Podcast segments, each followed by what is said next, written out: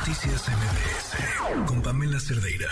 Pues platicamos de la marcha del presidente, pues parece que los cálculos no le salieron bien. Eligió fecha en la misma, en la que al parecer Frena también convocó algo, pero además eh, tendrá eh, personas que le estarán esperando para que rinda cuentas, entre ellos las madres buscadoras y también hay un acto convocado por Marea Verde. Eh, Renata Villarreal, vocera de Marea Verde México, acompañante de sobrevivientes de violencia sexual y desaparición forzada, nos acompaña en la línea. ¿Cómo estás, Renata? Buenas noches. Hola, Pam, bien, gracias. Buenas noches. Oye, cuéntame, ¿cómo está esto?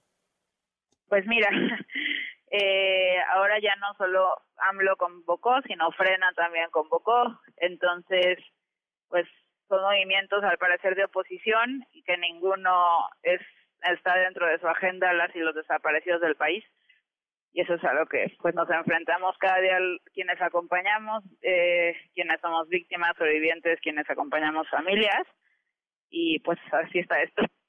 Y cómo es esta este acto que han convocado ustedes qué qué, qué es lo que piensan realizar eh, mire, hay una colectiva que se llama Colectiva Hilos, junto con Back Home, y hace un tiempo nos unimos nosotros también desde Marea, junto con otros colectivos y familias de desaparecidas de todo el país, que nos unimos en espacios públicos desde hace eh, ya más de seis meses, un año, a tejer, tejer sangre de mi sangre, es rafia de color rojo, que representa la sangre, ¿no? De los y las desaparecidas en México. Este, y estábamos organizando para reunirnos el 27 a las 10 de la mañana en el Ángel de la Independencia para es una protesta pacífica tejiendo pues por la paz y los desaparecidos en el Ángel de la Independencia y ahí hacer pues como una ofrenda, una propuesta pacífica en, pues en ese tema, ¿no? Renata, algunos de los seguidores del presidente no son, podría decirse, pacíficos y, y digo algunos, ¿eh?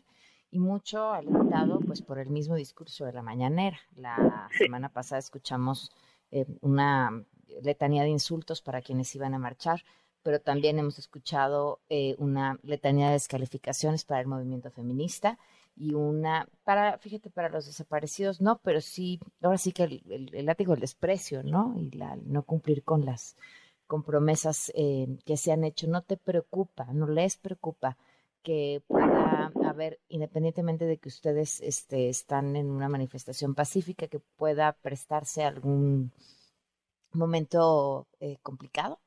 Sí, claro que sí. De hecho, tenemos juntas hoy y mañana los colectivos que estamos organizando esto con las familias, eh, con la posibilidad de mover esta fecha, justamente por eso. Eh, obviamente las familias lo que menos quieren es confrontación en Marea Verde yo entiendo que están los temas de las marchas con el bloque negro, pero también trabajamos una agenda de paz y en esas acciones lo que menos buscamos es eso, ¿no? La confrontación. Por eso es un tejido, un tejido de paz, una exposición en paz con las familias.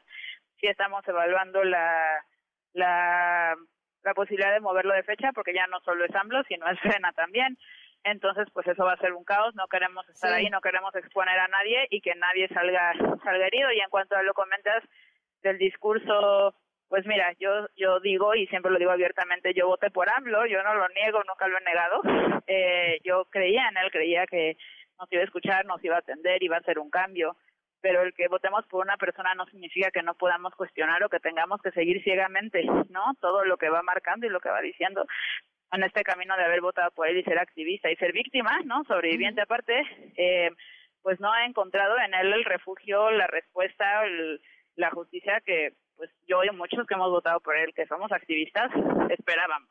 Claro. Eh, entonces, solo hay que, yo creo que solo el trabajo de, de trabajar de la mano, de seguir pidiendo justicia, eh, desde el enojo y también desde la paz, se puede hacer más cosas sin dejar de cuestionarnos siempre hacia dónde estamos caminando y con quién estamos caminando. Me, me parece poderosísimo que eh, en, en, en, este festejo que plantea el independientemente de lo que sea con frena, este, pueden contarse también con estas voces más que legítimas que tienen cosas que reclamar, ¿no? No, no, por supuesto que no todo es triunfo y yo creo que las, las peticiones de las víctimas son de estos grandes, pienso también en los, en los niños con cáncer, en los enfermos en general, en el personal médico, este, ¿Qué tema? Ojalá, ojalá fuera un golpe de realidad en paz.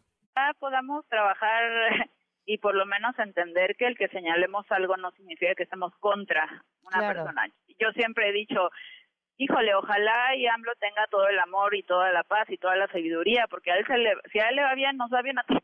Digo, pues estamos al tanto, Renata, de lo que decidan y te agradezco muchísimo que nos hayas tomado la llamada. Noticias MBS